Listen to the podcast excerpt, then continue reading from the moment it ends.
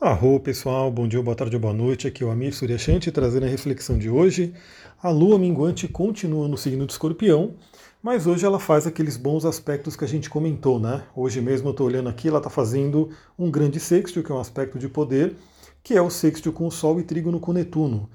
Então é um dia bem bacana, é um dia aí para a gente se inspirar, para a gente poder trazer cura, trazer é, uma imaginação ativa, né? Com, trabalhar o conceito da imaginação ativa Teremos também aí o trígono com Plutão, trígono não, sexto com Plutão, né, que é um aspecto regenerador de cura. E hoje né, eu tirei uma carta do tarô para ajudar na nossa reflexão. E a carta que saiu foi justamente o arcano enforcado. Para quem conhece um pouquinho de tarô, né, sabe que essa é uma carta meio que temida, né? O pessoal não gosta muito do enforcado, porque o enforcado geralmente vai falar sobre estagnação, sobre a pessoa estar parada, estar ali, não conseguindo sair do lugar. O arcano enforcado é o 12, né, o arcano número 12, ele não tem um signo em si associado a ele, ele tem a letra Mem, que é uma letra hebraica, uma das letras mães, que representa o elemento água.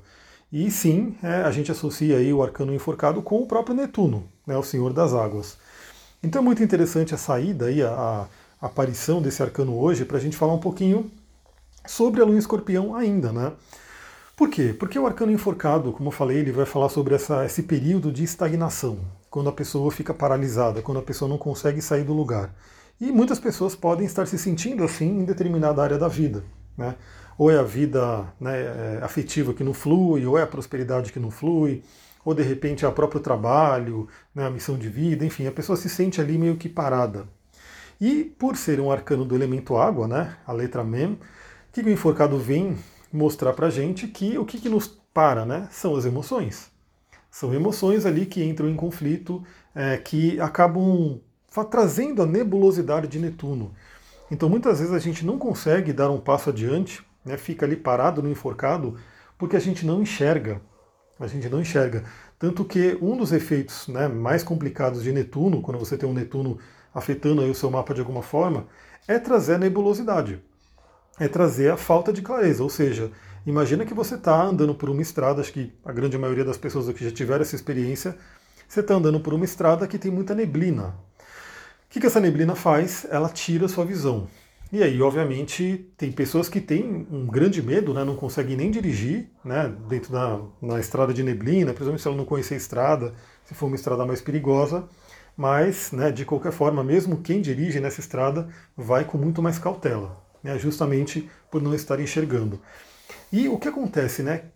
O que causa esse emocional né, que acaba atrapalhando a gente?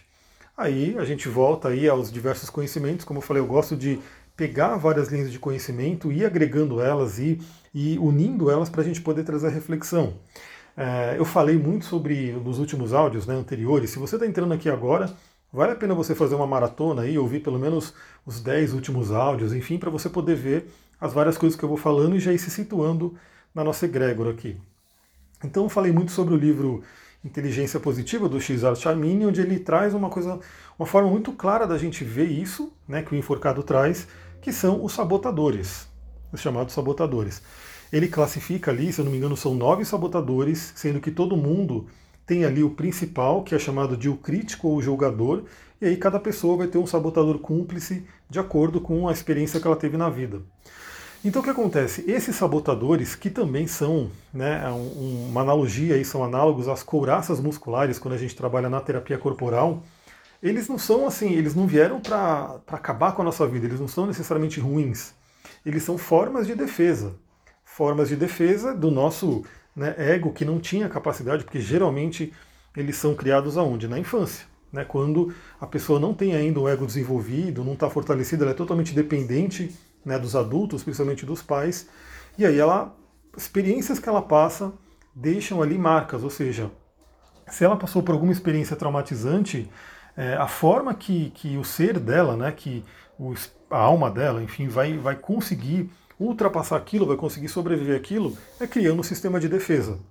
E muitas vezes esse sistema de defesa é realmente, ele vira um sabotador, ele vira uma couraça que, embora ele tenha aí essa intenção positiva de nos proteger, a gente percebe que depois de adultos ele mais atrapalha do que ajuda. Né? Ele realmente acaba atrapalhando muito. Então a gente pode ver que esses sabotadores eles têm aí né, uma série de, de. Cada um tem ali a sua especialidade. Né?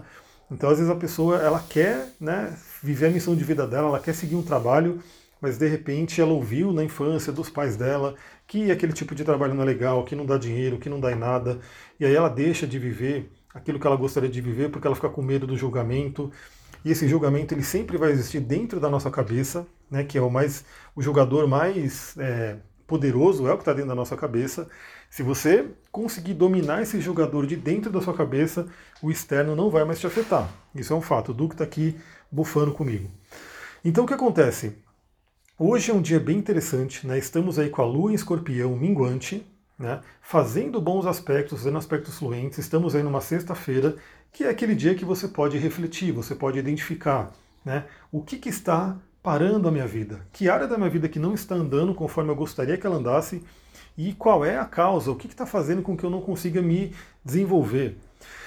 Qual que é a energia do enforcado? Né? Toda carta ela traz uma lição. Então não tem uma carta ruim especificamente no tarô, né? ela sempre vai trazer uma lição para a gente poder né, cumprir a nossa jornada. O tarô é uma jornada, uma representação simbólica, arquetípica da jornada do ser humano. Então qual é o ensinamento do enforcado? É você ver as coisas por um outro ângulo. Então o que acontece? Quando a pessoa está estagnada, quando a pessoa está, ela não consegue dar um passo adiante, é porque ela não consegue ver outros caminhos, ela não consegue ver aquilo que está bloqueando ela, por exemplo. E o enforcado ele pede que você veja por um outro ângulo. Então, assim, a pessoa pode conseguir isso sozinha, sim, né? ela pode. Eu gosto muito, por exemplo, do asana, o Sirshasana, né? que é o asana da invertida, que ele tem aí uma, uma representação análoga ao enforcado, ou seja, você fica de cabeça para baixo, e é uma forma de, ao mesmo tempo, você está mandando mais sangue para o seu cérebro, ou seja, está potencializando o cérebro e está vendo o mundo por um outro ângulo, você está vendo o mundo de cabeça para baixo, algo que não é comum. Né? Tanto que esse asana no yoga ele é, chamado do, ele é chamado de asana dos asanas. É o rei dos asanas, é um asana muito poderoso.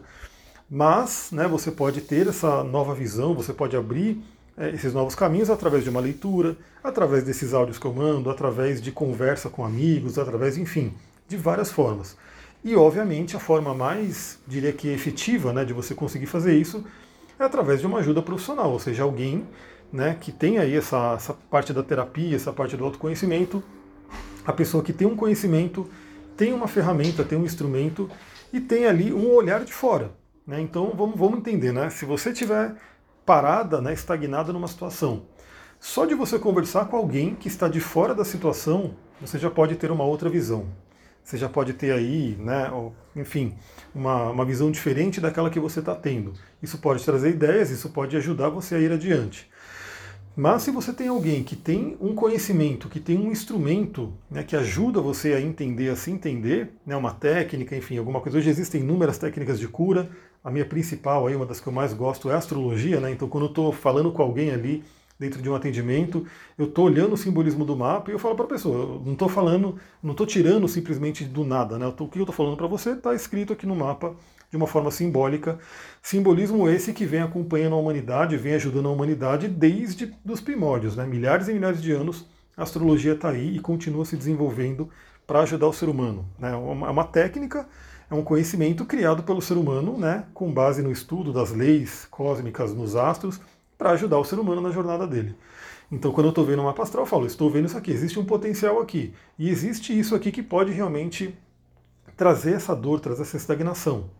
Mas aí o que acontece, né? Beleza, você conseguiu, né, através de você mesma, das reflexões, enfim, de ajuda de alguém, de uma terapia, você conseguiu ver né, aquilo que está te bloqueando e você conseguiu enxergar de repente outros caminhos. Qual que é o próximo passo? Aí a gente volta para o tarô. O arcano do enforcado é o arcano 12, né? E o próximo arcano, o arcano 13, é justamente o arcano à morte. O arcano à morte, que aí sim ele é associado ao signo de escorpião. E o que, que o arcano à morte ensina? deixar para trás o velho, deixar para trás aquilo que não serve mais, deixar morrer, deixar de dar atenção, deixar de dar, de trazer energia, né? Então, a partir do momento que você identificou, né, um possível sabotador, você identificou, né, um, algo que te traz medo, né? O medo ele é muito paralisante. Geralmente a pessoa que, que tem medo, ela realmente ela não consegue ir adiante, como um animal mesmo que está acuado ali, ele ficou com medo, ele não vai adiante, ele fica ali finge de morto, enfim, cada animal tem um, tem ali uma, um comportamento, mas o ser humano tem muito isso. Se ele está com medo, ele não consegue né, dar um passo adiante. A partir do momento que você identificou, você tem que fazer o processo de deixar morrer, de deixar de alimentar. Então eu sempre dou essa dica aqui, né? E assim, tudo que eu falo no atendimento eu falo aqui, mas obviamente no atendimento ele vai sendo guiado, vai sendo personalizado para a pessoa de acordo com o que ela precisa ouvir naquele momento. Mas uma coisa que eu sempre falo, né, que esse livro traz do Shizad, ele é muito interessante, porque assim, você identificou um sabotador, o crítico, né? Primeira coisa que você tem que fazer, você tem que enfraquecer ele, né? enfraquecer ele para poder fortalecer o sábio. O sábio, ele, e é justamente o sábio que é, é associado neurologicamente, né, pela neurociência, ele está associado aí ao nosso córtex pré-frontal, a parte da razão, a parte solar. E os sabotadores, obviamente, estão ligados aí ao sistema límbico de sobrevivência emocional.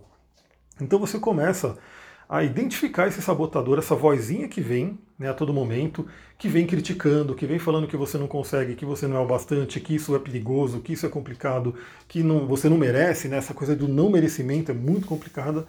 Quando a pessoa, ela, ela inconscientemente, ela aprendeu que ela não merece alguma coisa, seja lá por qual foi o motivo, é obviamente que ela não vai conseguir aquilo, porque uma força maior dentro dela fala, não, isso não é para mim, né? Então, quantas e quantas pessoas não têm aí problemas, por exemplo, de prosperidade, né, não conseguem é, ganhar dinheiro, não conseguem prosperar, porque intimamente ela não se sente merecedora do dinheiro. E obviamente, né, se você perguntar para ela conscientemente, de uma forma objetiva, ela fala: claro que eu mereço, claro que eu quero. Né? Só que inconscientemente se diz outra coisa. Então, a cada vez que você identificar, e hoje pode ser um bom dia para esse exercício, cada vez que você identificar esse, esse sabotador, essa voz que vem, o que, que você tem que fazer? Enfraquecer ele. Como é que você enfraquece um sabotador? Do que, que o sabotador se alimenta? Qual que é o oxigênio? Qual que é a nutrição desse sabotador? É a sua atenção. Por isso que já se, Buda já falava, né? Quando você treina a meditação, quando você consegue se concentrar, quando você domina a sua mente, você né, conseguiu tudo que você precisa na vida para evoluir. Por quê? porque você vai saber aonde você vai colocar a sua energia mental. Então, quando você identificar que vem essa vozinha, hoje é um bom exercício para isso, você para de dar atenção para ela. Você simplesmente fala: Isso aqui é o meu sabotador, isso aqui é o meu crítico falando. Não é você. Né? Então, assim, essas vozes, a gente tem inúmeras vozes dentro da gente que foram implantadas. Né? Que não é a nossa essência falando, porque a sua essência, a essência de todo mundo, quer que você seja feliz, que você prospere, que você evolua. Enfim, ela não quer que você sofra. Mas essas vozes elas são colocadas aí né, na, na, nossa mente, na nossa inconsciência, por conta de vários eventos que vão acontecendo aí ao longo da nossa trajetória. Então, a partir do momento que você vai falando, eu não vou dar atenção, esse é só meu sabotador, você vai enfraquecendo.